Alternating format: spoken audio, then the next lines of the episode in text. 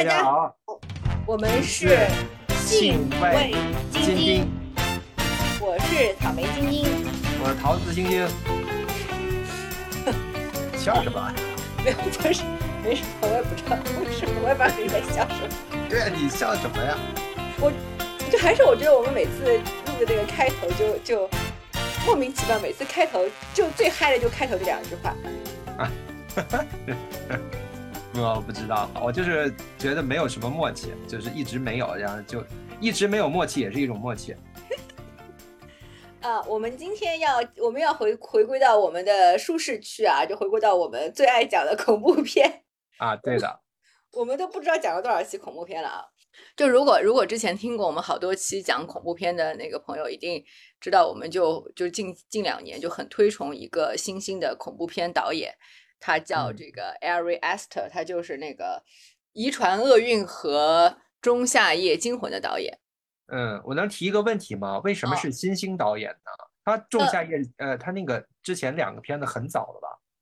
嗯，其实也不算是特别早，他这嗯个《遗传厄运》是一八年的，《仲夏夜惊啊魂》是一九年的。啊，那么晚吗？对他很年轻，你可以去搜一下这个人的照片，他很年轻。那我，哎呀，那是我记错了。在我印象当中，这两个片子很早很早，我不知道为什么会有这种感觉。哦，啊呃，嗯嗯，不知道呀。但而且你看，就是说，啊有可能就是说，三年疫情的时间把大家的这个时间感都拉长了。他一八一九年两部都是在疫情之前的啊，大家就会觉得好像是隔了很长时间，啊，是对吧？疫情当中发生的事情，你才会觉得是近期的，嗯有可能是这种感觉。有有可能有可能。嗯嗯啊。嗯他是一个很年轻的导演嘛，新兴导演。然后呢，呃，我们其实都有讲过，分别有讲过这两个片子啊，对吧？对在我们的这个之前的那个播客里边。那嗯今天我们其实要讲他的另外一个片子，就是他的最新的这部片子叫《Bo is Afraid》，叫那个博很恐惧，对吧？嗯博很害怕还是叫博很恐惧？呃，恐惧吧，我觉得恐惧啊好一些。嗯嗯嗯，反正就是呃，但是但是今天就是要讲这个呢，就就就也不能说怎么讲，就现在网上大家很很很很习惯用打脸啊，就好像是你你呃跟自己之前的那个观点相悖或者是相左的话，好像好像就很打脸，但是我倒是觉得嗯不是。但是嗯我们两个一致，就是看完了这个，我们很推崇这个导演，然后呢，怀着很大的期待看了这个片子，然后呢，网上呢也有对这个片子一些比较好的解读。那我们只说自己的就是最直观的感受，我们觉得有点嗯呃，就反正不如我们是不如前两部片子那么喜欢这一部的。嗯，我我觉得还不错，我就可嗯能是呃，可能是比较打我的点。诶这很奇怪，我我我我没有觉得啊它差，但是啊我就是觉得它我不如前两部那么喜欢，就是嗯跟这部比起来，对，呃，这一部它它有点有点嗯自说自话对对，啊，就是说，它啊如果是放在一个，就是怎么讲，它放在一个博物馆的一个展、一个艺术展览里边，不是艺术展览里面经常会有一个那种就放映厅嘛，对吧？它会放一些非常艺术的那些短片。因为嗯这个《Bo is Afraid》就是这部片子，其实是他早年的一部短片扩展而来的。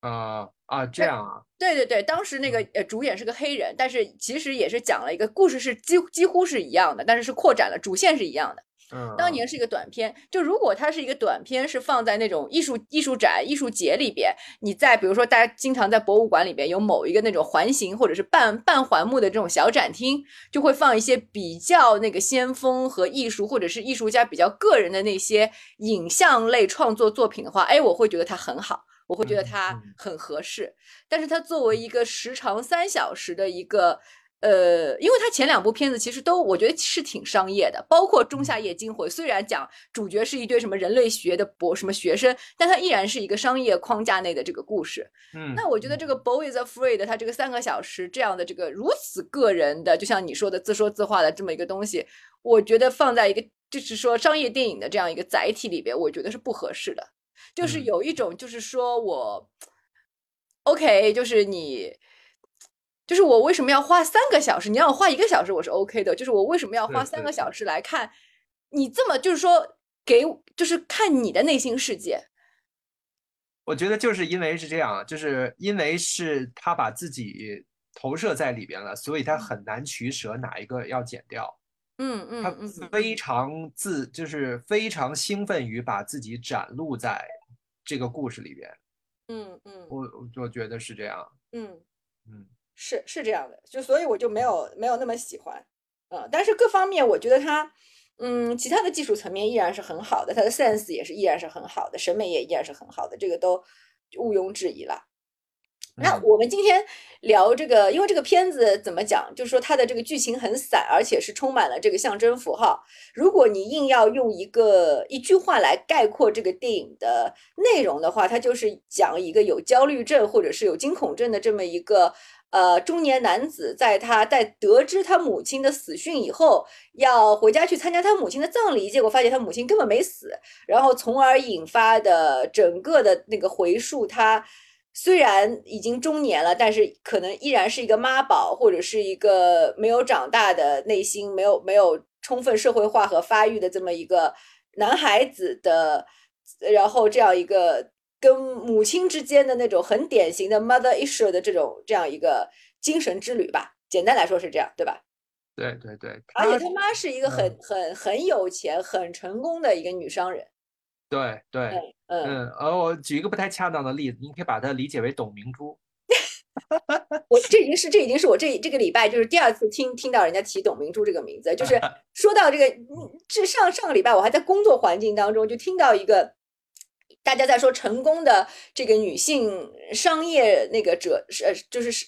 就成功的那个女商人的打造了一个商业帝国的这么一个案例的时候，也说也说到了董明珠，但确实是它它很标签化，很标签化，对，呃，就是方便大家理解嘛。嗯嗯嗯嗯，对，反正就是这就是这么一个故事。那我们今天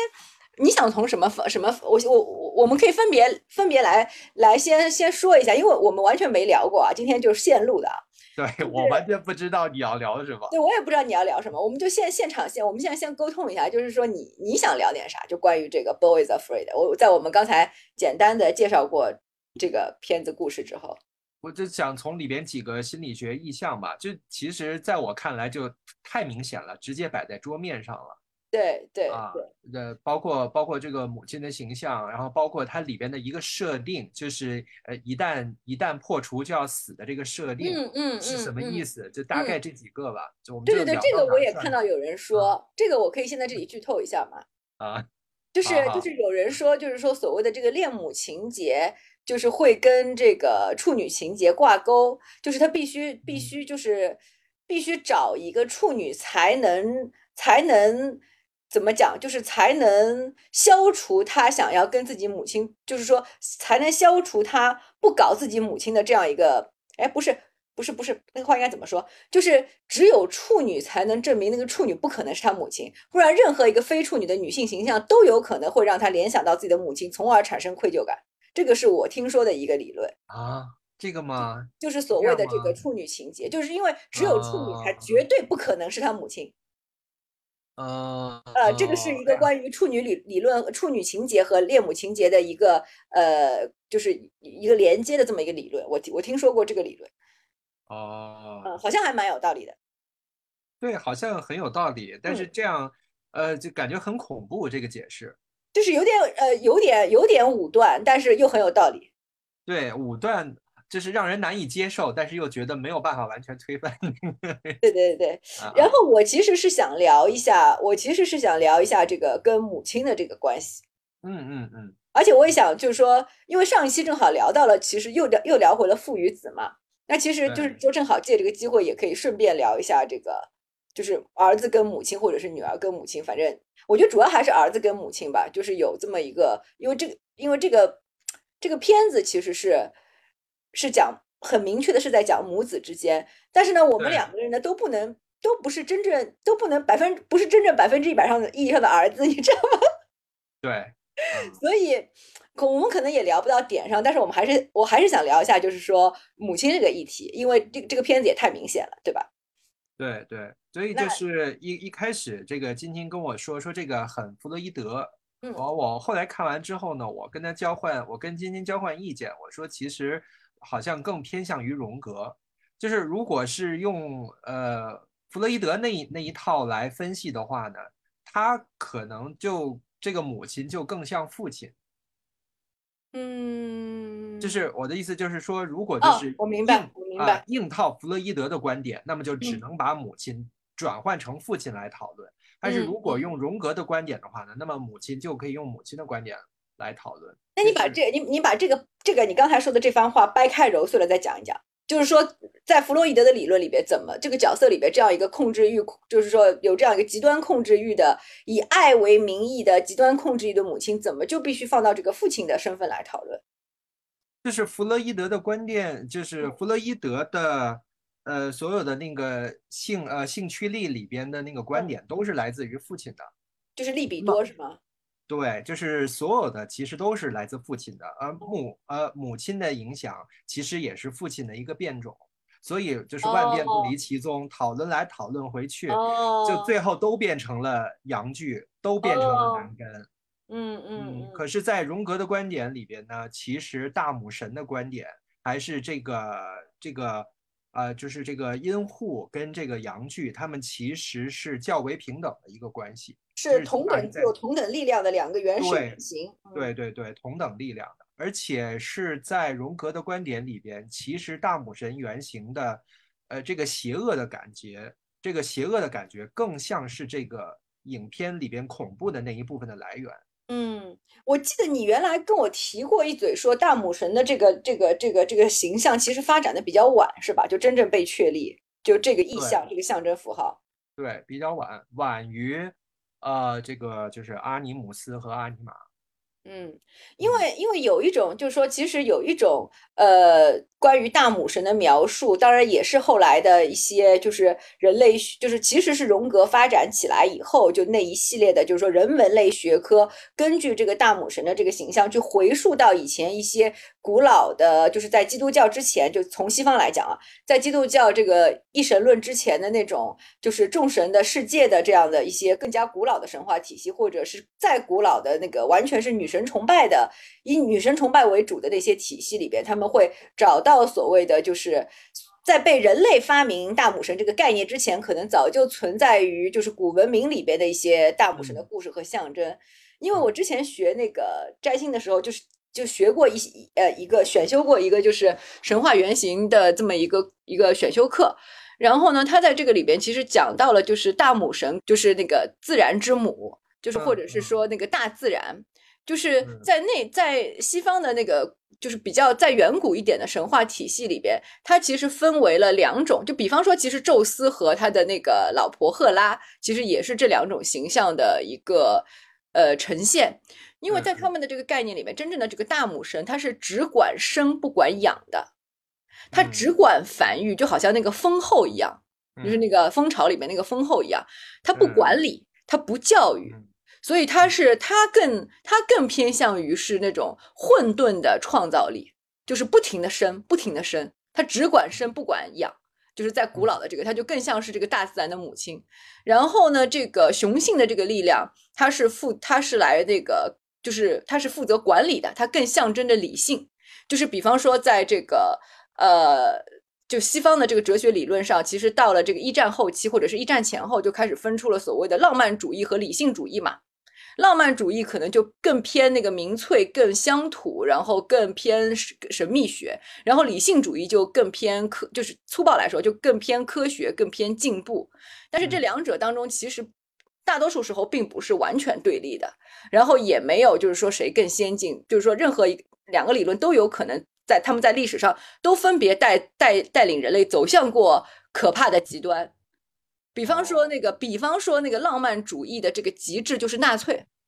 就是种族主义和那个种族主义的极极致，其实就是浪漫主义那那那那个。然后那个就是说理性主义就最极端的就是就是就是那个那个叫什么，那个怎么说来着？就是那个什么什么什么呃社会达尔文主义，就是说你不够聪明不够努力，你是不配活下去的。哈哈哈。呃，所以这两个都有，就这两个都有各自的就很可怕的这个极端，然后也也同时都有各自就是说怎么讲，就是有道理和那个进步的那一面吧。对，明白了。所以，然后，然后这个你就可以简单粗暴理解成为，就是说，宙斯就是这个呃理性主义、科学主义，然后赫拉大母神其实就是浪漫主义。嗯，就它分别代表的就是说是是是根源，可能是在这儿，就是这两个主义的这个根源，其实会回到这个我们说的这个大母神的这个概念。嗯，所以就是说，经常你刚才说的那个阴户和那个就是阳具的那个那个分别代表的力量，阴户可能它会有一个从好了讲，它可能会有一个包容接纳，但是往坏了讲的恐怖感，它就会有一个就吞噬窒息的那种那种感觉，对吧？嗯，赫拉是复仇女神，从这一点的话来讲也是。赫拉是复仇女神吗？是复仇女神。哦，嗯，所以这。从这个这个这个博很恐惧这个到后面，我最重要的感受就是什么？就是就是他妈妈的仇恨，就是母亲对自己孩子的仇恨，这一点其实是在我们的文化里边是一直被掩盖掉的。嗯嗯嗯，我也不仅仅是在我们的文化里，对，在很多文化里边都是被掩盖掉的。对，然后他其实最后结尾不单是仇恨，还有审判的意味，对吧？就是我有权利审判你。对，嗯，以前在网上经常看到一句话，就是说最最近几年开始有人反驳这句话了，就是说，呃，以前一直说天下没有不是的父母，天下没有不爱子女的父母，但其实就是说近几年有大家反思这个问题，有开始说，其实应该是天下没有不爱父母的孩子，就是孩子在刚刚出生那个爱是先天的，对。嗯，那个爱才是先天的，因为他他真的没有，就他跟这个世界唯一的这个初最初的这个连接，就是说没有父母他是没有办法活在这个世界上的，所以他是无条件的去爱父母。但是父母对孩子的爱其实往往是有条件的。嗯嗯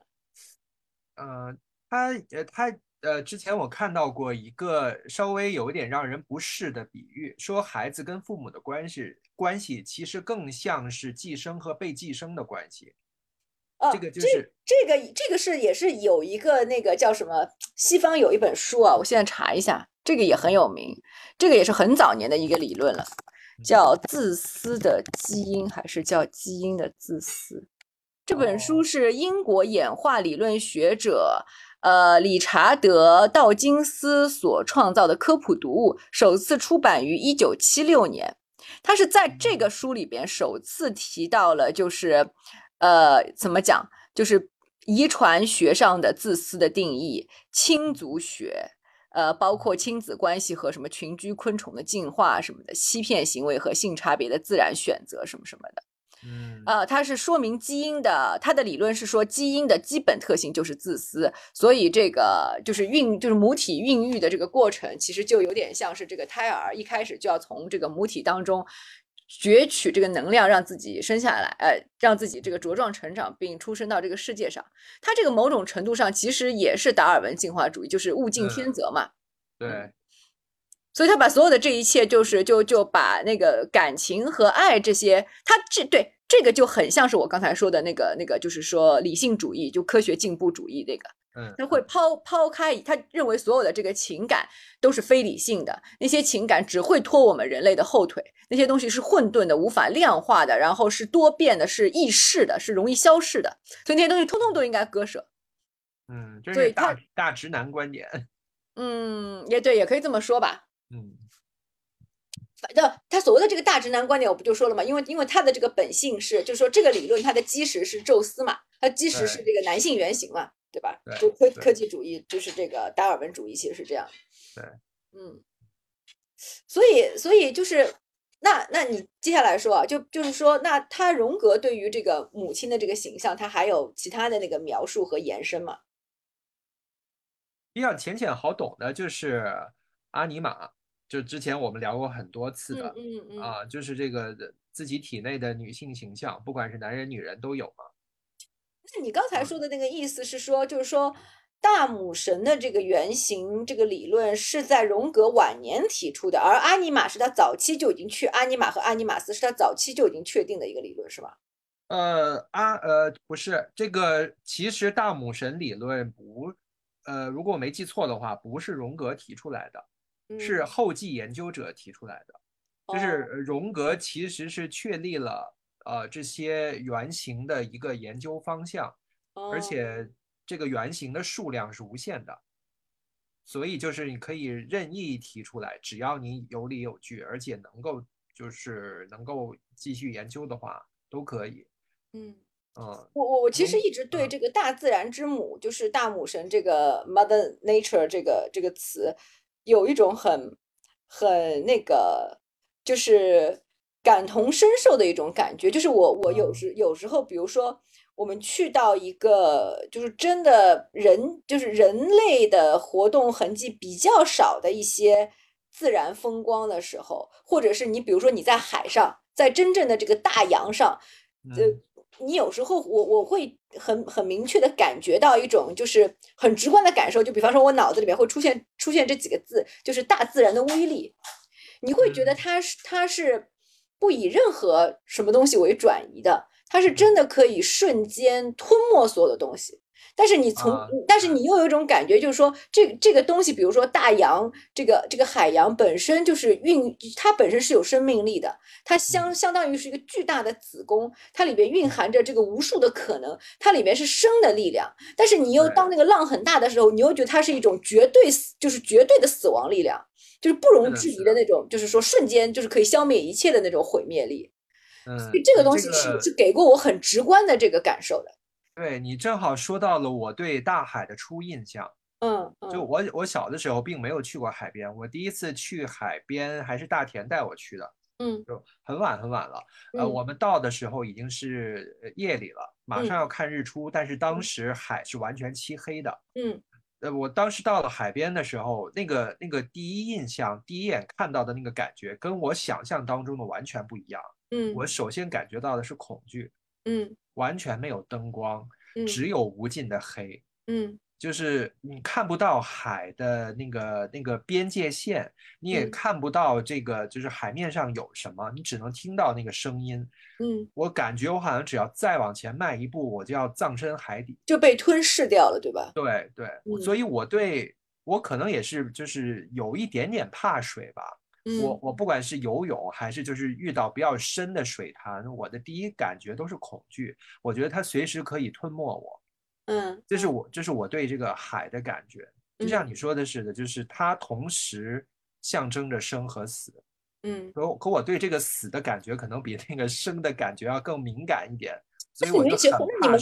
那那你们那天就说其实是为了看日出，那太阳升起的那一刻，你没有感有没有那个感觉会有就是颠颠转的那种那种？对啊，就是太阳升起来，那一刻又好了呀。可是就是晚上的海真的很恐怖。嗯嗯，我知道，我见过晚上的海，就是你那种那个感觉。嗯，对，我觉得呃稍微偏一下题啊，就是很多很多年以后，然后我又跟朋友我们去就另外一个海边，又遇到一个事情，我就觉得稍微给我留下一点阴影。嗯，呃，你说，你说，我们我们就在那个太阳快快落山的时候，又是到了那个黄昏交接线的时候，马上太阳要下，呃，要落到海平面以下了。然后我们还在海边玩，然后这个时候突然海岸巡逻队员过来了，驱逐我们，说不要再玩了，说那边有人淹死了。嗯嗯嗯，就在距离我们几百米之外，有一个人刚刚淹死，就等于说我刚才泡在的水里面，那边已经就刚刚死了一个人。哦啊，就是，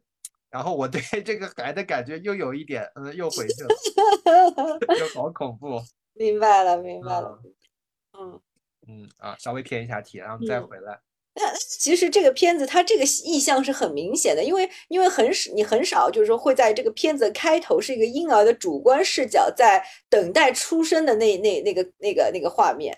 嗯，对，对吧？是，嗯是，而且他那个，嗯。而且他那个画，就是说他那个那个那场戏，就是就开头这场戏就已经说明了，这个他还在母亲的肚子里的时候，这个母亲就已经给他造成了这个歇斯底里的压力。对，神经质，真的啊，好典型的歇斯底里。嗯。所以这已经是一个很明显的一个病症的表象了，对吧？就他的那那那那那番话，就是说，你们你们你们是不是把这个孩子从我从我身体里拿出来的时候，是不是磕到他了？他怎么没有他他怎么哭了什么的？那个你们是不是弄疼他了什么的？你们不要把他那个什么抱离我的视线，我怎么看不见了？你们把他抱到哪里去了？什么就这样，对吧？对，就在这个分母亲在分娩当中的一系列的这个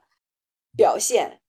嗯嗯。我看有影评说把这个电影比作为一首影像的卡农，他的这个说法可能就是说这个电影其实用很多相似的这个这个这个影像的这个东西来重复表达他的观点。就他这个一开始的出生的这个这个表达，在后面出现了好几回，就他每一次晕倒再醒来都是一样的。哦哦哦哦，明白明白啊明白啊，这个他是不是是，对吧？他有他那个受伤之后，在那个小女孩，就是那个夫妇家醒来是一次对，然后在树林里边那个晕倒又醒来又是一次，都是母亲，对，都是一个母亲的形象，直到那个最后是他真妈，是吧？对，嗯嗯，就嗯就就生了好多回，真的生了好多回。嗯，但是他这个就是他这个 BO 的这个形象，你觉得就是如果是从这种临床表征上来看的话，他这个算是很典型的这个就是惊恐症吗？我觉得他不是惊恐症，他嗯是他是那个呃内在儿童没有发育完全。嗯嗯，他他不是惊恐，他是始终处于一个没有长大的孩子的状态，就好像他，呃，嗯，你你就好像他的那个女朋友，女嗯。朋友说说他的那句“我就喜欢你没有那么有男子气概”，嗯嗯嗯。嗯，其实就是说，其实他不管这么多年过去了，还嗯。是原来那个男孩儿的那个嗯状态，从来嗯就没有长大过。嗯嗯，所以就是他的这个惊恐，在我的理解当中是正常的，就是作为一个孩子的认知水平是正常的。但是你没有那种感觉吗？哪怕是成年以后，当然我我们说的这种这种这种小的这个惊恐就，就肯定没有他那么夸张嘛。但是你嗯，但是我反正我自己是成年以后，也会有一些瞬间会有一种感觉，就大家都有的嘛，就是你，比方说，呃，就是他有一些细节可能表现不一样，但是我也会，嗯，怎么讲？有的时候会觉得你你到一个让你不安的环境，你会觉得周围都是细菌，嗯嗯会觉得就是就是嗯，就是会想象出来一些不存在的这个危险，就比方说，呃，你有有有一个，比如说吃药或者是跟健康有关的一个什么东西没有呃没有做对，你就觉得自己要死了。就大家这这个，我啊觉得很多成年人都有。你比如说，你任何有个小的病症，你只要到百度上去 搜，都是 不治之症。嗯，是是是是，就就这种，这种还蛮，我觉得还蛮在成人的世界里边也还蛮常见的。对，嗯。嗯然后就包括你会总会觉得，就是说自己放在门口那些东西就，呃只要一一眨个眼就会被人偷走，就会被人拿走，会吧？会吧？对对，呃所以我觉得这个就挺正常的呀。嗯 就是这种惊恐，就是日常当中的这些幻想出来的这些危险，这不是嗯，人的常态吗？哦，是这样啊，哦，对哦，啊，就是这就就是如果一个人就是完全嗯没有恐惧感，就嗯，好像那种失痛症的那个患者，不是不是反而更危险吗？哦，对对对，那些人都很容易成为那个变态杀人狂的。对，就是这种想象力这种东西，特别是想象自己发生危险，想象自己可能遇到危险，实际上它是对未来危险的一种预判跟呃练习啊。呃嗯嗯其实是只要控制在适度的呃这个程度内，它是有益的，总比那种就是什么都无知无觉，就车到眼前了，不 撞了都不知道躲的那个，其实要是被车。是车到眼前，不知道被撞了。车到眼前被撞了，现在不都是碰瓷儿的吗？不是我说片子里面他不就是车到眼前被撞了吗？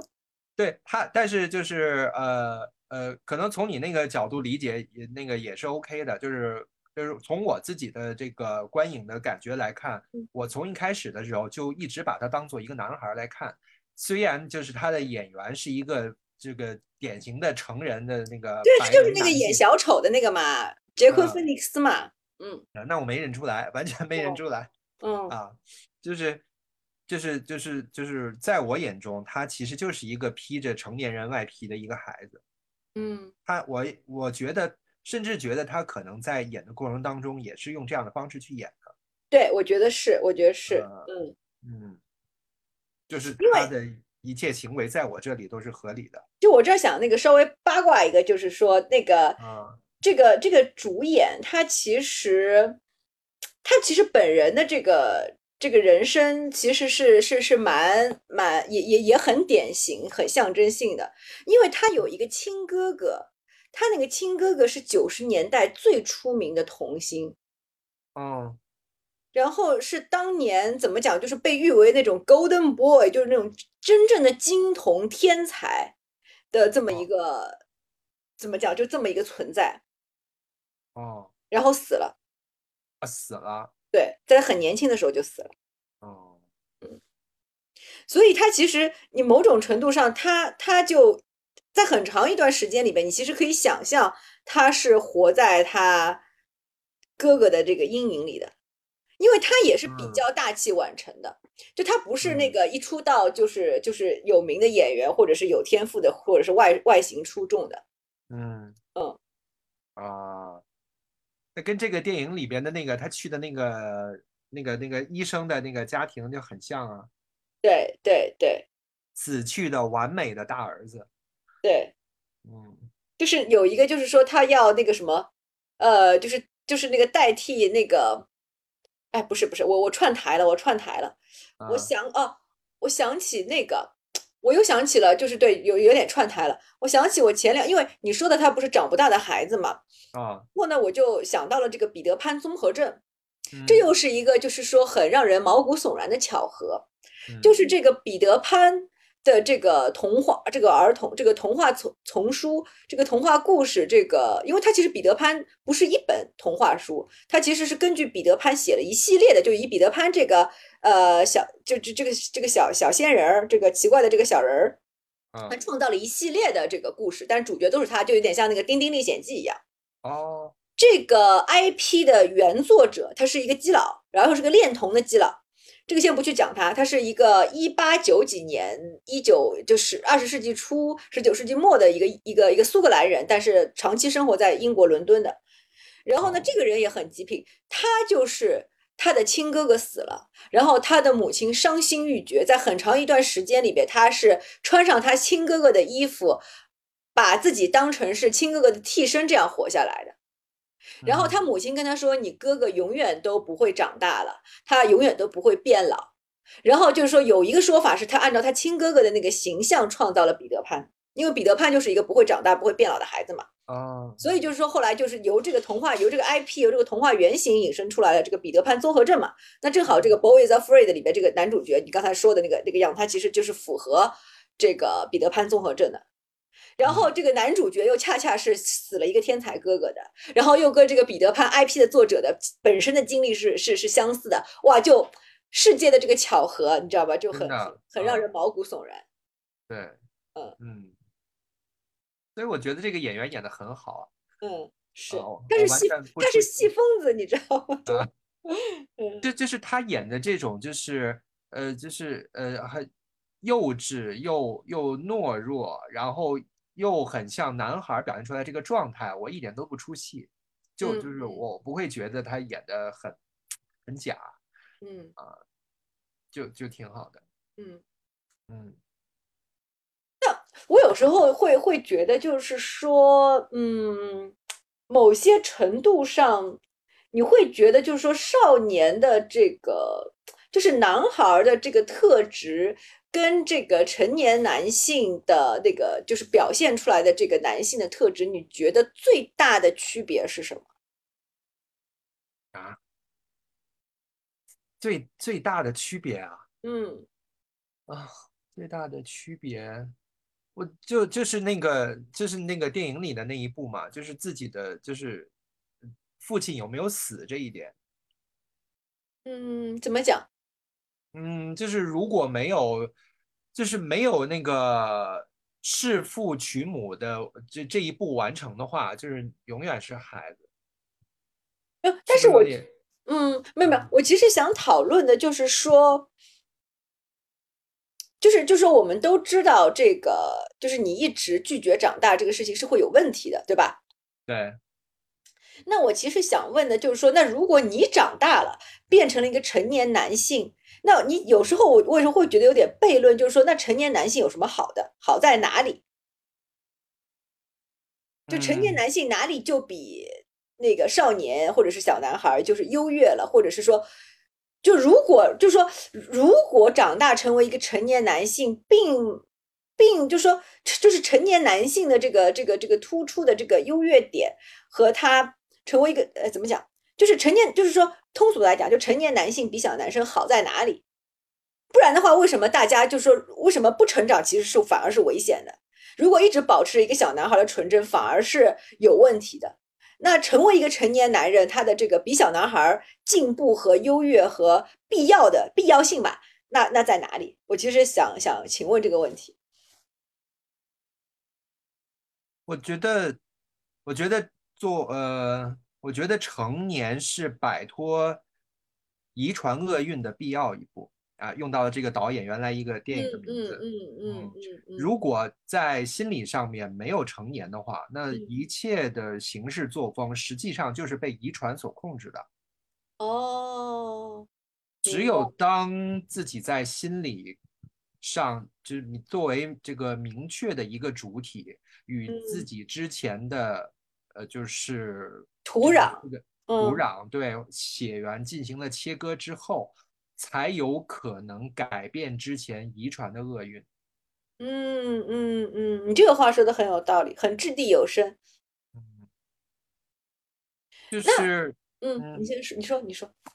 就是就是我我就是我其实非常喜欢的这个电影的一幕，就是到最后影片快最后，就是这个这个他这个男主角要掐死他妈妈那一幕。嗯嗯嗯，就我非常希望他当时就把他弄死，嗯啊，但是没有，所以最后死的是他。但是他这个 就是呃，那一般我们就回到这个母子原型当中，比方说弑父是一个很典型的这么一个一个一个一个意象的话，那他的这个弑母的这个意象指向指向哪里呢？亦或是说在这里其实母亲跟父亲已经已经没有分得那么清楚了？对，就是没有那么清楚。啊，我觉得就是在在这一个影片里边，可能弗洛伊德跟荣格的观点不能拆的那么细，就混可以混在一起。因为没有父亲嘛，对吧？对对，就是他的那个他的母亲虽然叫母亲，但是他做的一直是父亲做的事情。嗯嗯，但是他其实又又有一些就是说父亲所不具备的那些那个那个母亲的特质，就比方说，其实父亲不会强调是说这个爱与不爱之间的这个得失。对因为，因为其实，在这个社会的这个规劝里边，就是说，父亲不爱孩子是可以被接受的，但是母亲不爱孩子是不能被接受的。对，所以他妈不是一直在说我很努力的、很努力的在爱你嘛？就是你把我身上所有的爱都吸走了，怎么怎么的？然后他说到了自己的原自己的母亲是不爱自己的，就他妈讲，对吧？对。嗯，那个那个墙上的那个那个挂画 好恐怖，对对对，好恐怖，对对。所以这个爱这个东西，对，就是说，其实对于母亲来说，是一个更大的一个一个怎么讲诅咒或者是一个枷锁，就是你没有地方可以，你你没有办法去逃，你不能够不，你不能够承认自己是有可能不爱自己的孩子的。是是，对，等于他妈妈一直也在被这个。对，一直被这个控制，妈妈也在被这个东西控制。对对对对，他似乎就是要有点那种，就是就是就是缺什么就要那个补什么那种感觉。他一直要强调自己对这个孩子的爱，对吧？和付出。对，嗯嗯，然后就变成了控制。嗯。嗯，我觉得他那种控制是几乎想把孩子重新塞回体内的控制。对对对对对，这个很明显，这个很明显。就是说，但但其实对，其实这个又可以引申出来另外一个，就是说，他其实如果他控制的极致是是想把自己孩子塞回去的那个控制，那其实更加说明他根本不想这个孩子出生嘛。对，嗯嗯嗯。最后那个呃，稍微剧透一点，就最后他审判那一幕。嗯，也是在水上嘛？对对，而且是一个，呃，是方形的还是圆形的？圆形的，圆形的，圆形的是吧？嗯，就是这个这个这个符号也非常具有 那个象征意义。对，然后最后是最后是被审判了，死在了这个羊水当中。对对啊，就他其实也也很那个什么，就是奥德赛嘛，就是说你比如说从哪里来就回到哪里去那个感觉，就是最终被审判的这个这个这个轮回。嗯，是，嗯，我我还是挺喜欢这个影片一开头的，就是那一部，对，就是让人极端不舒服的那一幕。我觉得那一幕其实那一幕是他原来短片就有的，他原来短片就是开头那一幕啊，嗯，所以相当于因为那个那个是他最熟悉的，而且他就是就是怎么讲，就是进阶了。因为原来短片毕竟，而且它没有出名，就有点像是学生作业那种的，就是各方面的那个呈现都是还是比较有限的嘛。嗯，然后他他就是说这次就相当于他第一幕已经是拍了第二遍了啊，他把可能把更多自己原原来没有想清楚，现在讲清楚的这个表达或者技术层面上的升级也好，各种层面上都都摆进去了。所以第一幕他是真的很精准的在在在这个操控看的人的神经，嗯。因为你真的很不适，就是我刚刚看到那个开头，大概就十五分钟的时候，我不是就跟你说说，哇，这个片子让人不适的程度超过了前两部了。是是是，很不舒服。对，这个是他他他作为导演的那个那个控制是很精准的。然后到后面，其实那个劲儿就卸下来了，甚至有人觉得后面他他可以称称之为是一部喜剧电影。虽然我不承我我我我不同意这个喜，我不知道喜剧在哪里啊。但是你可见他的这个紧张的氛围是松下来了，后面就特别松，你不觉得吗？就很松。对，后面就就就感觉他的生活的体验在前半部分已经描述清楚了，后面完全只是感受，或者是后面他其实就不抓人。前面就有一种那种，就是说那个什么，就钝刀剌肉嘛。他他最擅长的就是钝刀剌肉嘛。前两部片子也是，对吧？嗯嗯，对对对。但后面就很松，就是你你就就是说啊，你想你想说到哪儿就就就说到哪儿吧。就我们好像在在听一个那种 A 互助上，每一个人讲自己和自己母亲的故事，就想到哪儿说到哪儿呗。对，嗯，就会有这种感觉。嗯，是我我我特别喜欢他。就是他公寓里边，就是他的一层墙上那些涂鸦，嗯嗯，我还专门那个截了一下图，本来想发给你，忘了。哦，你发给我呀。啊，就我就是他墙上有那个，都是脏话是吗？还是什么？就是脏话跟那个那个画儿。嗯，就他啊，对我有一下，那个鸡，对对对，我对那个鸡有印象。就左右两边，右边的右边的其实是一个这个男人，然后好像是这个 自斟自饮。对对对对对 啊呃，但他其实就嗯嗯，就是呃有一个呃，这怎么表达才能不被逼掉呢？就是就是我听说过一个男人的终极梦想就是自斟自饮啊，真的吗？啊，就是呃就是可以自己给自己这个这个哦哦 blow job blow job，嗯，对对，这说是那个男人的终极梦想。就是以前不是就是有一些那个就是说印度瑜伽的姿势是可以做到这一点的，但是你得就是说那个那个那个柔韧度就是得练很久。对对，嗯嗯对，就是想象一下，就是就是可以自己控制节奏，自己控制什么的，这好像是呃好像是有一点道理，但是好像这个里边的这个心理的满足的这个这个原原因，好像要比这个感官的刺激。更重要一点，你说会像那种就是说婴儿吮自己手指的那种感觉吗？对，类似的，或者就是有一种自己当了自己爸爸的那种感觉。嗯嗯嗯，自己当了自己的爸爸，自己当了自己的妈妈这种感觉。对，就好像是就好像是这个无限的那个符号，就是摇尾蛇，对对对，尾蛇就感觉好像就是自己的弱点，就是被自己。呃，就是含在嘴里边，好像再也不用害怕了。自己所有的喜怒哀乐跟兴奋都掌握在自己手中的那种满足感。嗯嗯嗯，会有这种感觉。嗯，是是，嗯，这个也是一个就是很很很很很亘古的一个命题啊。嗯，对。哎，还有就是那个什么，就是我就觉得他这个小短片儿，就是如果他前面的是他那个短片的话，我觉得还确实挺戳人的。因为我自己有那个感觉，就是他去那个外边买水的那个那。我也是，我也是，我就是想刚刚才想说买水的那个，就觉得整条街的人都要冲到他家里去了，是吧？对对对对对，就就那种恐慌。对对对，那个就很真实。因为尤其是像我们这种，就是说有一点点洁癖和一点那种，就是说那个叫什么强迫症的人，就很懂这个啊，是吧？对，很懂。嗯，对，就很懂。对，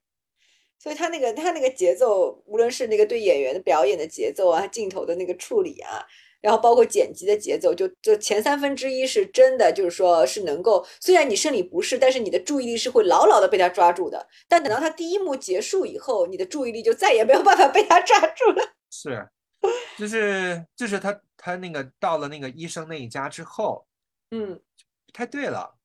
呃，对。然后嗯后面那个在森林里边那个那个那个那个那个他的那个剧，其实那个那个那个轮回那个也编的还不错。对对对，那个对，嗯，那个我也想说那个那个我很喜欢，对，那个我很喜欢。然后后面其他的段落就就不太不太那个什么。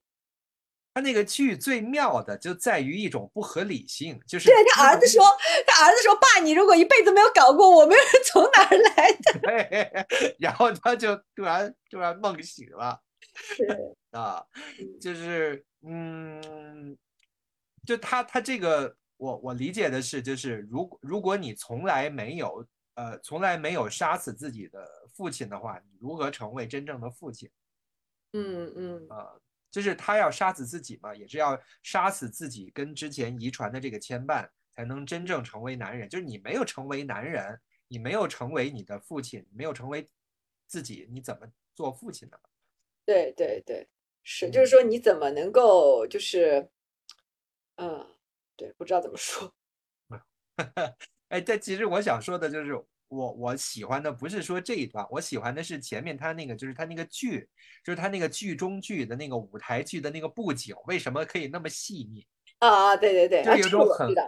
啊、很荒诞的感觉，就是但是嗯放在这里边我又很喜欢，就明嗯明是一个落魄的一个这个什么，有点像那个什么吉吉普赛游游民之类的那种的一个那样的一个组织，然后在森林里边自自生自灭，然后 居然自己拍戏的布景可以做那么细腻，就是这种荒诞的感觉就 让我很喜欢，就很不合理，很不合理，但是又让我很愉悦。嗯嗯，我明白，我明白，那个我也是，因为那个其实，呃，就是另外一个导演是更擅长这就是这一块儿的，就是这个舞舞台，它那一段的那个舞台背景，我看了一下介绍，是两个很有名的那个动画师，这两个动画师曾就是以前做过一个，就是叫什么。The House of the Wolf 还是什么，就是狼狼之屋的那个那个那个是这个导演小时候就很喜欢的，所以他特地请来了，就是说那个他小时候很喜欢的那个动画的制作人来帮他做了这一部分的这个，就是动画这一部分的所有的这个设计。哦，这导演很年轻的，他八六年的，嗯，是嗯，嗯然后他其实我我我我有点就是，我觉得这样揣测其实肯肯定是那个不太对的啊。但是你哦看他，他其实出出生在纽约的一个犹太人的家庭，我觉得跟犹太人先，我们先不去讨论跟犹太人，因为那就是又是扯出一匹布那么长。他是出生在纽约的一个算是艺术怎么讲？呃，打引号的这个艺术家的家庭。为什么要打引号呢？就是说，因为他的父亲和母亲其实都不是有名的艺术家。介绍是说他父亲是一个音乐家，呃，那他母亲是一个诗人。然后你可以，就是说，如果你对纽约很熟的话，就是说这样的人，大概纽约，如果你说纽约有八百万人口的话，里边可能有十分之一的人都是艺术家和 啊，对对对，就是嗯音乐家。你就是说那个，你如果说的难听点，就是个玩儿，就是玩乐器的，都都都都可以用这个 musician，因为嗯 musician 就是在英语英语这个 musician 翻译过来就可以称为音乐家。嗯。但是其实，在我们中文的语境里面，音乐家你有了个什么家，什么翻译家，什么什么家，你好像就觉得这个人应该是功成名就的，起码在这个领域里边是被世人所认可的，但其实并不是嘛，就是 mu musician 就是一个很就是个音乐人，你可以你可以这么解释，嗯，是是，就是一个做跟音乐有关、从事跟音乐相关工作的人，或者是说你从事跟这个乐器相关工作的人。是酒吧驻唱也叫 musician，对对对对对对对，没错没 错没错，就真的是八百万纽约人里边是十分之一的人 是跟这个有关，那诗人就更加那个什么了。而且我我我我其实有时候会觉得，就是说他对这个母亲，因为你看他几部片子里边，其实对于父亲的这个形象相对来说是比较弱的，或者是对成年男嗯性的这个权威感，其实对他的影响性是很就是比较弱的。嗯然后呢，你会你会觉得就是说，母亲的这个形象在这个导演的这个片子里边，一直是占据了一个非常有，就是说非常有力量的这么，或者是有影响力的这么一个符号。嗯然后那，我觉得这个东西一定是跟他的这个原生家庭是息息相关的，嗯尤其是这部片子里边，他就是呈现了这么多一些，就是说私人的这些情感和一些原型。嗯所以我就其实还蛮好奇，就是说他母亲是一个什么样的人。对，就是感觉这个导演跟他的母亲的私人恩怨非常的深。对，就是连连连接感很强，因为你其实从这个他父亲是一个 musician，他母亲是一个诗人，就是说你其实可以看出来，再怎么样，他爹应该也是挣钱养家的，因为你会一门乐器，总是能够挣到点钱，你知道吗？对对，哪怕当家教也是可以。对对对对对，这个其实是很明显的，就是是很明显的。然后你你发觉，就是嗯他的他有很多跟母亲的回忆，就是他的母亲其实是可以长期在家陪伴他们的。虽然对吧，哦就是纽约的这个这个女艺艺术女青年是不屑于承认自己是全职主妇的，但她相对来说，她可能是更加不用去负责赚钱养家的那一位。哦，所以他嗯小时候有那种，比如说他记得他四岁跟他母亲一起去看一场电影，然后他那个他他记得他跟他母亲去一起去去去去看过的展，就是做过的很多事情。他其实是完全是被他那个妈妈带大的，他有很多跟他母亲的这个这个这个回忆。嗯但他其实在，呃有限的几次采访里面，比较长篇幅的采访，因为当时看完那个《遗传厄运》和《仲夏夜之梦》，我都去找了一些，就是说这个导演的一些在外网的一些访谈，他其实很嗯少提到自己的这个原生家，很少提到原生，因为他其实从《遗传厄运》开始就有人就原生家庭这个议题在《遗传厄运》里面已经很明显了，其实就有很多影评人和记者是会问到我要这个，要扒他嘛。对对对，他在拒拒绝拒绝讨论，啊。嗯。对他，他这三部电影全都离不开这个母题，这个就非常值得扒呀。对 他用的肯定是自己的这个体验加到对对对不可能不是的。对，不可能不是。而且我就是，我就看出来一个，还有一个非常明确的这一点，这个导演对于爆头非常的痴迷。嗯，嗯，这不管是那个《仲夏夜惊魂》，那个就是从山崖上面跳下来爆头，嗯，还是那个在那个《遗传厄运》里边那个爆头，对，就就是头被挤爆，他还不是那种一枪爆头那种爆头，而是头被挤爆的那种就是。要要像烂西瓜一样砸碎对对啊！我觉得这个跟他这个深植在自己这个观念里的那个要终止这个遗传的这个想法关系很大。我不知道哎，那是不是就是说，其实这也很像，就是说，如果是顺产的话，婴儿的头都要被挤一下，不是吗？对对 对可人家都要从那个地方挤出来，不是吗？对对，哎呀，你这么说也是。嗯对嗯啊、我一直把它是理解为，就是因为，呃，与其说这个这个生殖器官是这个这个继承这个这个父父辈的，那不如说其实这个脑袋更是继承，就是但是如就是如果你要把这个这个头弄碎了的话，就是所有遗传的这些东西就没有了。我一直是这么理解的。哦，嗯，就是他很想从自己这一代把这个遗传的这个纽带切断，就给我这种感觉。但但是你但是你就又又很明确看出他这这个导演性取向绝对是异性恋，嗯，嗯，对，对所以 所以他要切断也是有点难，就是了。是，是就是说，他要抗拒自己成为父亲的这个这个本本本能的这个驱动力，其实是很难的，嗯，对，是吧？嗯，是是。说到那个异性恋，就是说到那个在这个电影里边，就他跟他那个小的时候的那个女嗯朋友嗯，再次相遇的时候，其实他女朋友就是他就是他妈妈嘛，对对啊，就是一个替身的感觉。对对，可是就是他，就其实，在最后床上，就是他一直以为自己射精之后自己要死了，但是其实是他女朋友死了。就达到高潮之后，他女朋友死了，这一点我就稍微有点模糊，我不知道如何解释比较比较好。你有什么想法吗？对嗯这一幕？我会觉得那个其实还是就是说，呃，还是他他发现的一个真相。就是说，其实这个就是说，他爸爸的这个射精之后就会死，其实更像他妈的一个恶毒的诅咒。他有嗯点像让想让这个诅咒反弹到他妈 身上，我有这种感觉。啊，对，嗯嗯，是就是你硬要我说的话，我会有这种感觉，但是更深层的嗯去解释，我也没我也没想过啊。嗯嗯，或者是他用这种方式就已经终止了遗传，是因为，因为因为他不是跟这个女朋友做完了之后嘛，那这个嗯母体就当时就死了，他不会有后代了对对对对啊，他用这种方式阻止了这个厄运，就是再延续下去。那他早就去早早早早早的做个结扎不就好了？呃，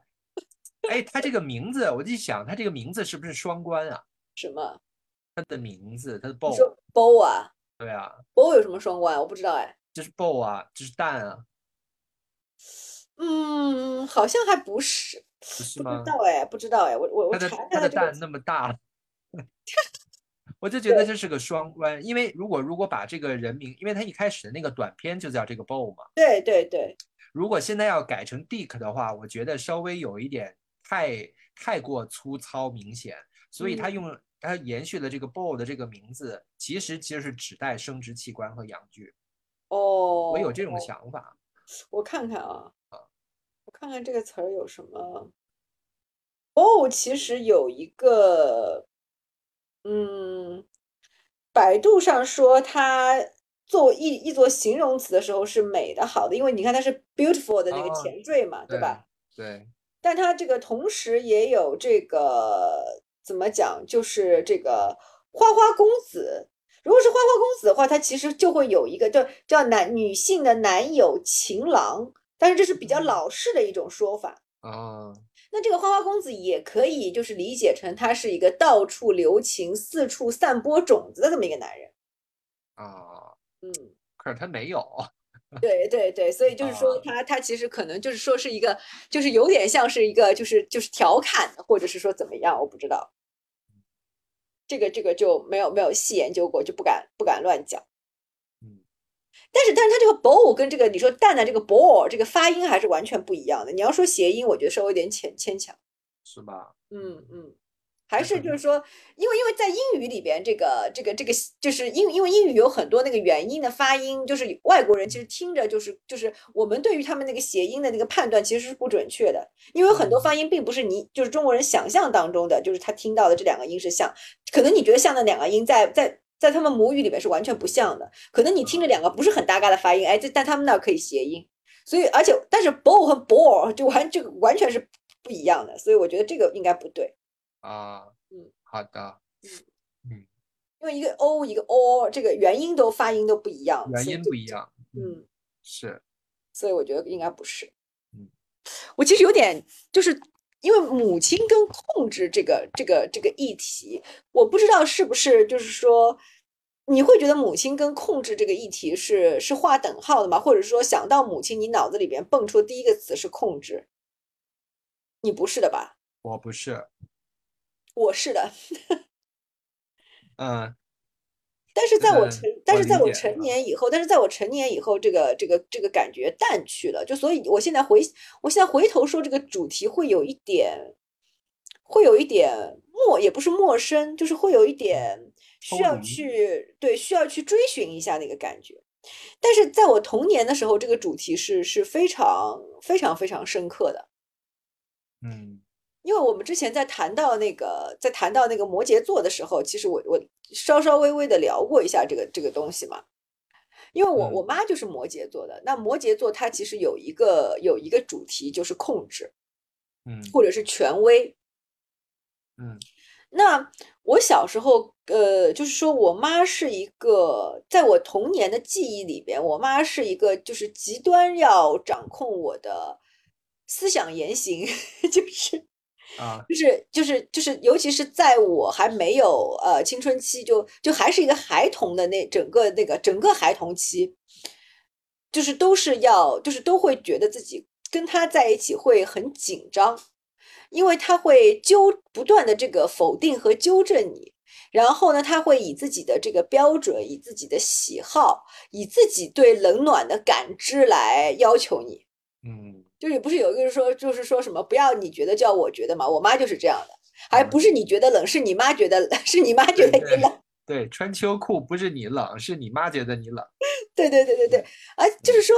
我我我妈会更那个一点，就是说她她不是觉得我冷，她是她觉得她冷。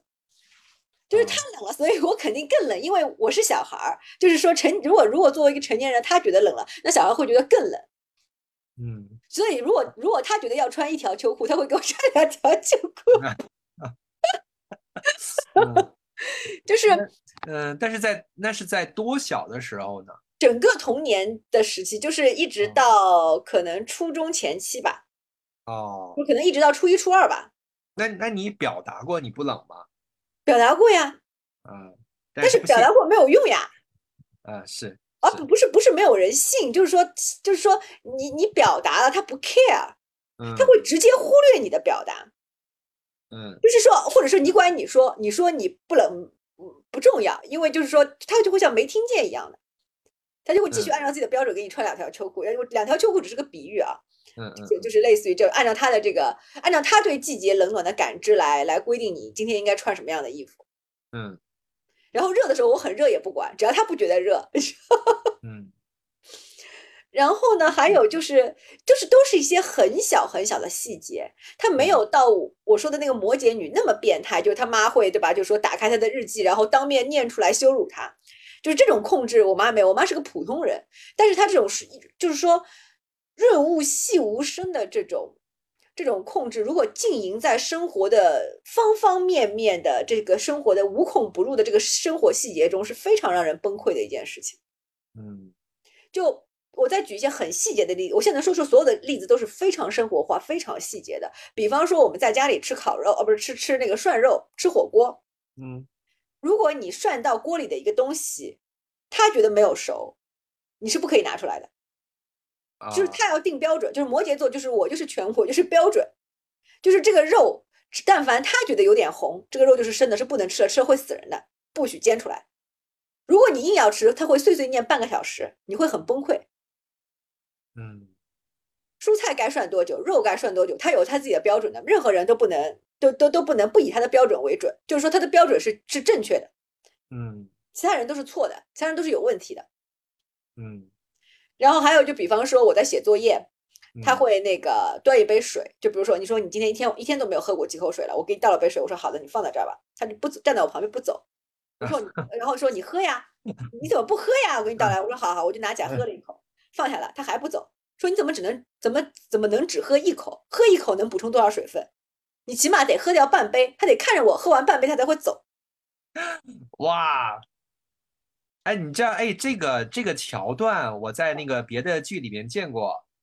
你看过那个隐隐秘的角落吗？这就是朱朝阳他妈，就是大娘子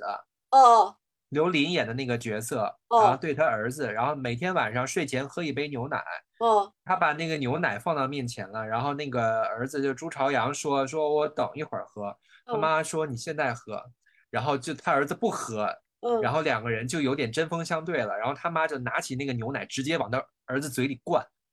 哦，那对我妈所有的这些行为都没有都没有动作性的强制，是是，对，但但是它是一种就是说对，它是一种很很不言而喻的压力。嗯，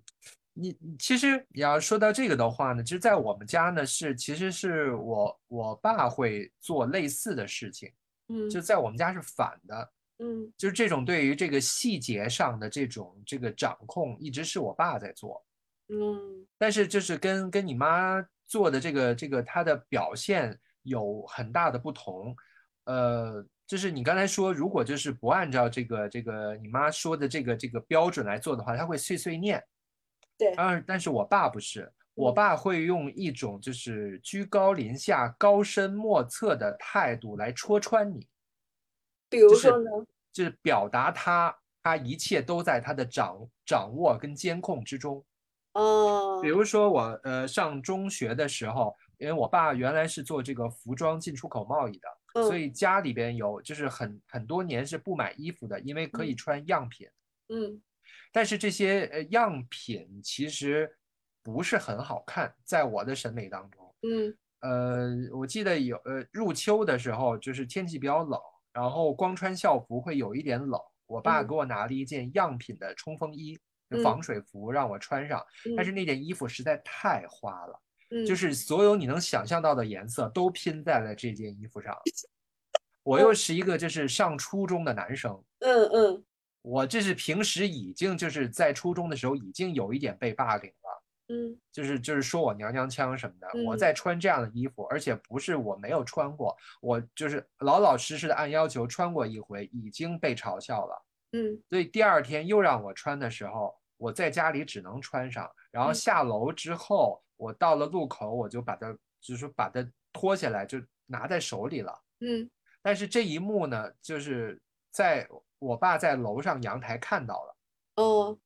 哦他我回家之后，然后他没有立刻说，然后就是，然后找了一个机会，用那种有一点冷嘲热讽的语气说，类似的意思就是表达他都看到了，嗯嗯嗯，表达他逃不出我的眼睛。对，表达他很伤心，然后说哦我就类似说我有一点就是小聪明、小伎俩的这种意思，具体说的话我记不清嗯楚了。嗯啊嗯就是就是会用那种这种这种不屑跟冷嘲热讽的态度来刺我，嗯。来来彰显他所有的事情他都能够看到，都能掌嗯控到，嗯。就大概是这样的事情。然后类似的事情还有很多。嗯，我妈那种就是说，她的这个控制不带有很强的进攻性，然后呢，嗯。说实在的，你说这个强制性吧，也也也也其实没有那么强制性，因为我嗯妈本质上是一个，我妈是一个身形很娇小、很瘦小的这么一个女性，啊，所以就是说她，而且她那个就是说，就她一直有那个，就她肺就是怎么讲，就她哮有点那种哮喘，或者是就是一一直有点那种气急，所以就她气有点短，所以嗯。她不是那种就是说那种五大三粗能给人带来很大，就视觉上能带来很大压力，嗓门很大，一口气就是说那个能能说很多话的那种人。但他那种碎碎念和那种就是会让我有一种就是我的我的这个生活，我的生活被入侵了，然后这个入侵就有点像是就是被那种嗯，就是说为什么我没有选择的自由？就是我为什么不能有自己的想法，不能有自己的判断，不能有自己的感受？这个东西是我就是说可能就是说与生俱来的，从跟他的这个这个这个这个相互的这个怎么讲，就是这个生活当中所被激起的一种很本能的一种反叛。嗯。所以就我一直是一个，我我很小就就就开始就是有一种很叛逆的这个性格，嗯，嗯。就我我们就是我的处理跟你正相反，嗯，就上次我们聊的嘛。对对对我会对对，我会我会默默的想找到一个权威向他讨好，嗯。然后那个就是希望得到对方的肯定。然后你你跟我的处理方式正相反，砸碎权威是吧？对，嗯。然后我其实是，嗯，其实是那个青春期的时候是跟我妈关系最紧张的，就是我青春期的时候，就是我妈正好是更年期嗯，就是我们两个就是会互相对吼，哦，嗯，就是吼到楼上的人都听得见那种，就是冲破天，就是互相就是对吼。就是任嗯何一件事情都可以吵起来，因为我们在从大到小，就是就是你你明白吧？两个人生活在同一个屋檐下，但是你们两个对任何一没有对对任何一件事情的态度都是截然相反的。就嗯当这当中包括一些就是就是天生的一种，就是说观念上的一种相左，其实也包括了这种就是说一个青春期的这个女孩子的为了叛逆而叛逆的，就是说你要说往西，我非要往东的这种这种都有，这两种、嗯两种结合在一起，明白，嗯。嗯，那是肯定的，对然后就必须要反抗。就就就非常可怕。呃然后其实一直到一直到我大概上大学，我不是大学的时候，就是说经历过一件那个这个就是怎么讲，就是很大的一个波动嘛，人生。然后那件事情以后，其实就我突然之间发觉，哎，我妈不管我了，或者是说她哦放弃了。但那个放弃不是那种，就是说。不是那个，就是就是就是说，就是说随你去吧，我不管了，你爱爱怎么样，爱死去死去，就爱爱干嘛爱干嘛，这种放弃不是，就说他放弃对我的控制了，就有点那种，就是说，好吧，就是说无论我怎么做，你都就都没有办法，你已经这么大了，就是他有点那种失势了，那种感觉，嗯手伸不过去的感觉吗？不是手伸不过去，就是那个爪子松开了。那那为什么会这样？有什么契机吗？还是就觉得到大学就在你在你妈妈的观念里面，到大学就就不应该管了？不是，啊就是就是那个事情以后呀，就是那个事情以后，然后？因为他在他看来那个事情太颠天崩地裂了，他那个时候主动放松，可能是会觉得，就是说他怕他在刮的，就是说在抓的太紧，我会做出一些什么可怕的事情来。我觉得他他是会这样啊担心的，但其实我不会啦，我肯定不会什么咨询短短见什么的，但是他可能会担心，就是说怕我受不住，所以他不啊敢逼我，不敢什么都不敢说。啊呃，会有那种感，在那个我我觉得是在那种感觉下，就是在那个前提考虑下，他有点慢慢的松开了那个控制的那个那个那个钳子。嗯。然后我后来不是自己过了一年又考上了嘛，啊，然后他又突然间发觉说所以他又发觉说啊，好像就是说没有人管他，这小孩也不会，就是就是就是他可能有原来有一些担忧是多余的，嗯就是说他小时候总是觉得，就是说他一不管我，我就要变成那种，就是说那种什么女流氓、女阿飞什么的，就是那种 啊要去什么杀人劫货的这种了，你知道吗？嗯嗯后来可能他到了那个某一刻，发觉好像我我我并没有成长成那样一个人，嗯。大大概是我我自己推估摸下来是这样的啊，就是嗯说，或者就是说你你现在硬要我去硬要我那个怎么讲，就是硬要我去猜我妈的那个剧本的话，因为她是一个守规矩的人，甚至就是有点教条的守规矩这么一个人。嗯。我就是他的反面，就是他会觉得，就是说，但凡不守规矩的人，一定要那个什么违法 乱纪，就是啊，呃，我我猜是这样的啊，就是我硬要我分析啊，我觉得是这样的，不然不搭嘎的呀。嗯。嗯，我跟我妈现在关系就完全是属于你知道的吧？就她现在也很也也经常很抓狂啊什么的，也经经常容易就是就是各种抓狂。但是我现在基本上就是我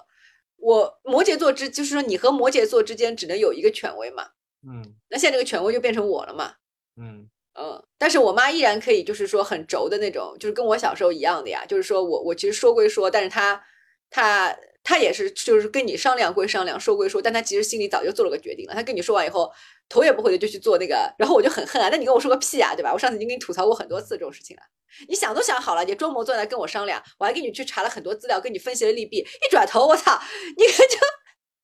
你做你的，那你就去做好了，不要来问我，好烦啊！几个小时之前，然后 还还发了发生了一件小事，嗯就是那个呃大田的妈妈给嗯大田打电话，嗯，然后我我们正在吃饭，然后就是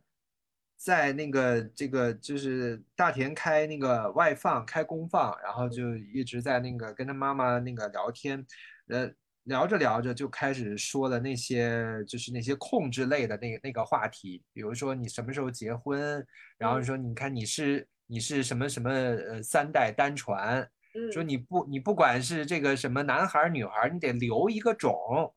就嗯就类似这样的话怎，么又来了啦？这个话这这个是腻不腻啊？就这天天说有什么意思啦？对，嗯嗯，而且现在就是现在就是有一个很很奇妙的转变，就是嗯现在这个话题只有他妈妈聊，嗯他爸不说了。嗯他爸的，呃，他爸爸是就是就是他表达的意思就是说，我我我很开明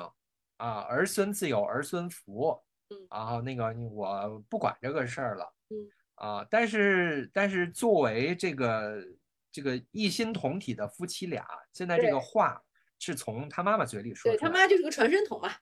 就是一个传声筒，嗯对。嗯。然后呢，然后这个每一次就是说的话呢，还有另外一个主题，就是这两个主题每次都要说，一嗯个是这个结婚生孩子的话题，嗯。另一个话题就是你爸爸很好，就啊是每次啊，就是就是说啊，你不要觉得你爸那个那个很混啊，你不要觉得你爸对你不好啊，你爸对你很好，你爸很想着你。就每次想那个就是想那个就是来你这儿玩儿，或者是想出去怎么样的，都是你爸提的啊。然后都我都没有想到，都是你爸要怎么怎么怎么样，说我们去找儿子吧之类的这个话，然后就每一次都要重复这个话题，而且每一次都是他妈就是在在替他爸说好话，每一次大田都要说你不要再说这个了。啊，就是说你不要再那个试图这个这个这个替我爸说好话了，他是什么人就是什么人，但是每一次他妈都要重复这个话题，然后，然后刚才呢，就是就是我我就是实在是这个话听腻味了，就我有一点生理上的没有忍住，因为大田一直在公放，所以我就是实在没忍住，不小心啧了一声儿，嗯，不小心啧了一声，然后那个这个翻了一个白眼儿，然后大田看到了，嗯。看到了，然后他就有点惊讶，然后嗯。呢，过了一会儿呢，他就赶紧把这个电话挂了，嗯。然后他问我是不是听烦了，嗯，我就说嗯没有，我咬到舌头了，啊，就是你这又是何必呢？你就承认了不就行了吗？呃，我觉得我烦不烦不重要，就嗯是我说，因为我认为始终在这个事情上受苦的是大田，就是我想躲，我就直接躲开，我拿着饭碗我去别的屋是一样的，就是我主要是心疼大田，我不想再给他压力，就是不管怎么样，就是在我们俩的关系当中，如果我表达出对他对他妈妈的不耐烦，对于我来讲没有好处。这个你能能认同我的话吗？我不认同，因为我不是这么做的。啊，就是，嗯，可能也是我的这个习惯的做法，而且我，而且我我认为就是，嗯如果就是非要把他的这个父亲跟母亲拆开来看的话，那可以说确实他妈妈就是对大田要更好一些，所以就是大田对他妈妈的感情很深厚，我可以理解。如果这一点，这个大田他一直是处于这样的认知状态话下的话，我硬要跟他刚这个事情，跟他吵，说其实你爸你妈都是一样的，你妈就是帮凶，你不要把他们分开看，怎么之类的。如果我反复强调这个话，我觉得没有什么意义。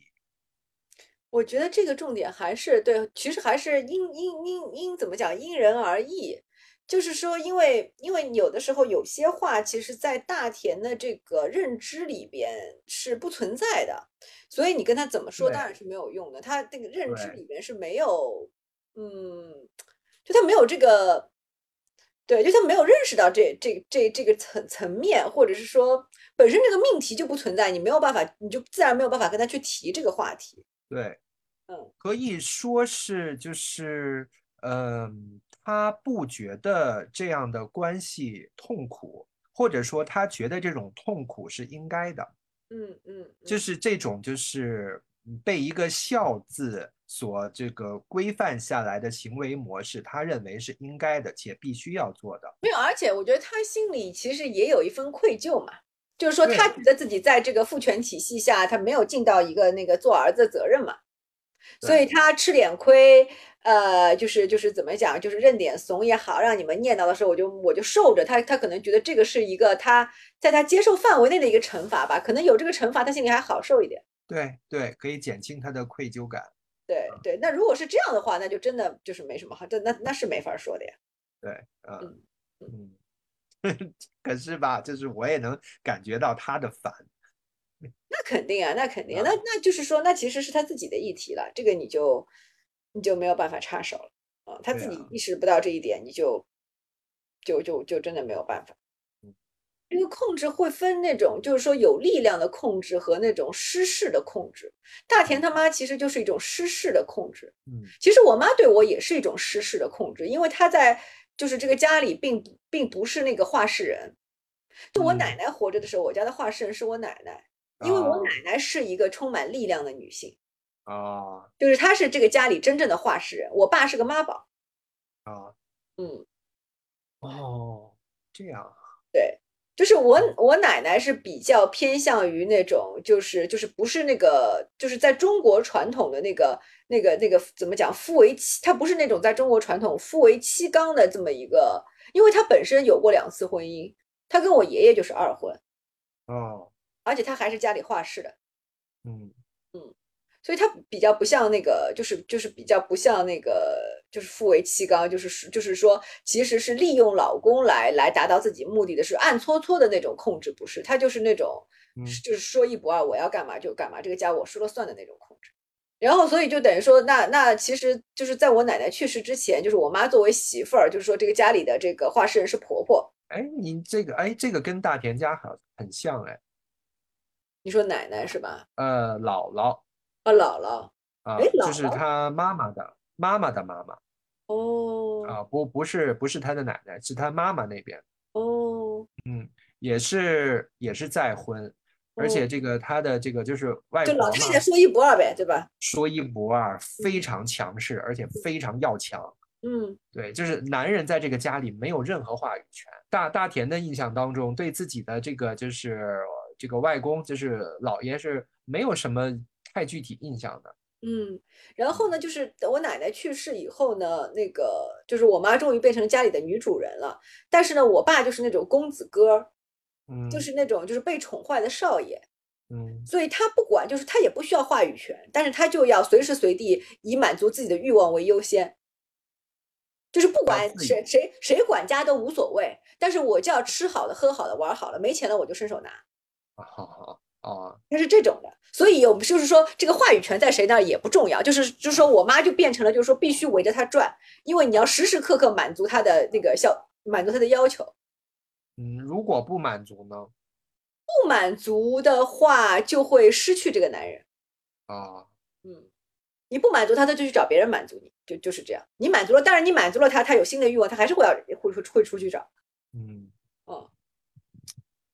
所以就有有一度就是就是说，我一直就是说我我包括现在我一直想试图让我妈明白的，就是说你是你自己，你要为你自己活着。就是尤其是就是我爸去世以后，我一直跟他说，你终于终于可以为自己活着了。因为我小时候我妈跟我讲过一句我我我我觉得很毛骨悚然的话，我我跟她说，我说你难道就没有什么兴趣爱好吗？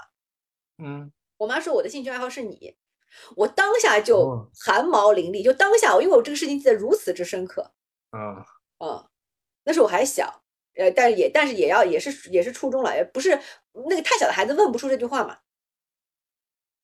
嗯，你觉得这句话是是真的是是发自内心的呢，还是只是话？是发自内心的，发自内心，很认真的，啊很认真，很认真，哎呀，那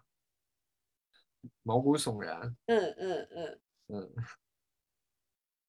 就是说我后来，我就是说，为什么我觉得我妈，呃，就是说，在我上大学的以后，稍微稍微就是说放松了一点对我的控制是，就是她，因为我觉得这个，如果你放在这个大的层面上去讲的话，每一个父母在在在某种层面上都希望这个小孩儿活出他们未能活出的这个人生嘛，对吧？对，但是我我我觉得我妈放松对我的控制有一个有一个心理机制，是她突然发觉我我自己我过的那个人生并不是她想要的。嗯你懂吗？就是我妈想要的是那种非常传统意义上的那个，嗯就是就是那个好，就是就是就是那个就是女人传统意义上的幸福归宿。嗯就这才是她希望她的女儿能够替她活出的这个人生。但是我走的那条路，就是说离经叛道到跟她没有跟她的想象没有半毛钱关系。所以就没有控制的兴趣了。就或者是就我明白了就突然觉得索然无味了，你知道吗？就明白了，明白，明嗯白。嗯嗯，我我很能明白。嗯，就就感觉像，就心心念念的从一颗种子培育一朵花，嗯发现长出来之后不是你想要的多半玫瑰，而是长成了另外一种植物，就索然无味了，也不想精心培土了。对对对对对对我很明白。对。嗯对，因为我小时小时候就是说我妈对我的期许是往你你仔细想想，我妈对我的期许是往大家闺秀去培养的。嗯，就我妈希望我成为一个淑女，啊，你再看看我跟这两个字有什么关系吗？不是两个字，就是“大家闺秀”这四个字，哪一个跟你有关系吗？完全是反的嗯啊。嗯，所以我觉得就是说从那个那个层面上来讲的话，我会我嗯会觉得，就是这是这是就是说我们。就是说，最后不知道是机缘凑巧还是阴差阳错，就是我们终于，就他终于放过了我。嗯啊，那我哎，那我是不是呃可以那个粗糙的得出一个呃有用的小结论，就是如果要反抗这个这个控制的话，是不是做完全相反的事情就能够摆脱控制呢？不是做完全相反的事情，是做他们不感兴趣的事情。对，哦，对，做不感兴趣的事，因为因为你知道吗？就是说那个那个那个那个什么什么那个爱的什么什么什么爱的反面不是恨，是漠不关心嘛。对，就是说，你要是啊做了相反的事情，也是有一个相反的作用力的。人家就说不定就是说，你越发激起了那个控制方的叛逆性，一定要把你拉回正轨的。但是你做了一件他们毫不关心的事情，就是你走向了一个就是 另外一个未知的领域，你知道？是，是的，是的，啊，嗯，嗯，这倒是一个，就是就是如果我如果我完全变成了我爸这么一个人，就是说我妈真的是不负不费那个，就是说怎么不惜一切代价是要把我拉回正轨的，明白明白，嗯，对吧？正好踩到他的点了，对对对，那是肯、嗯肯定的，对吧？就是说，如果变成这么一个什么游手好闲、不负责任的，就是那种那种那种，他他肯定是不能接受的，他肯定这个这个无论如何就是是玉石俱焚也要把我拉回来的。嗯嗯，但是我就走上了一条，就是说，其实我还蛮自律的，但是呢，这个自律的 就是有是在这是是在成为一个就是说完全跟这个主流价值观不同的一个方向上上的自律的人，他就有点蒙圈了，你知道吗？嗯，是是是是这种感觉吧？是的，是的，嗯嗯，啊，你这个总结非常的精妙，对。嗯，学到了，又学到了，因为因为某种程度上，他是一个很自律的人，在自律这一点上，哎，我好像其实是符是是完成了他的要求，他没什么好说的。但是我走的这条路就是不是他想要的，你让他再投一次胎，他也不想成为我，你知道吗？对，对没兴趣，对你 的没人生没有兴趣兴趣了，没有兴趣。嗯，这是一个，这是一个很有用的一个一个总结，我觉得，但是这个东西就是也不是怎么讲，就是就是也不是我计划之内的，就是说就是不是、对对吧？误打误撞，就是自己的技能技能树就点着点着就点歪了呗。嗯。嗯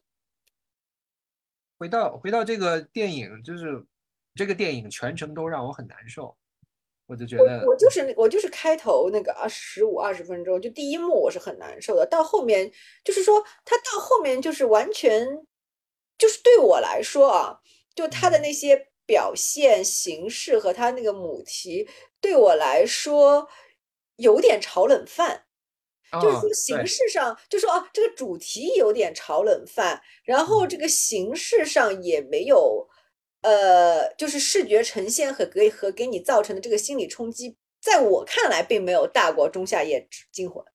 嗯，对对，所以这个我就有点不满足，因为我原来期待的是一个升级嘛，因为因为起码仲夏夜从遗传就从。遗传厄运起，第二部《仲夏夜惊魂》是比遗传厄运升级了嘛？那这个这个长片，这个《Boy is Afraid》，然后又请了大明星，我是觉得我是期待它要比《仲夏夜惊魂》更升级的。但是后面我就会觉得是说啊，你虽然很花哨，就用了很多不同的这个表现手法去讲，就反复的讲这个母题，但是本身这个母题对我来说已经不新鲜了。然后所有的这些后后续的这些表现手法也只是，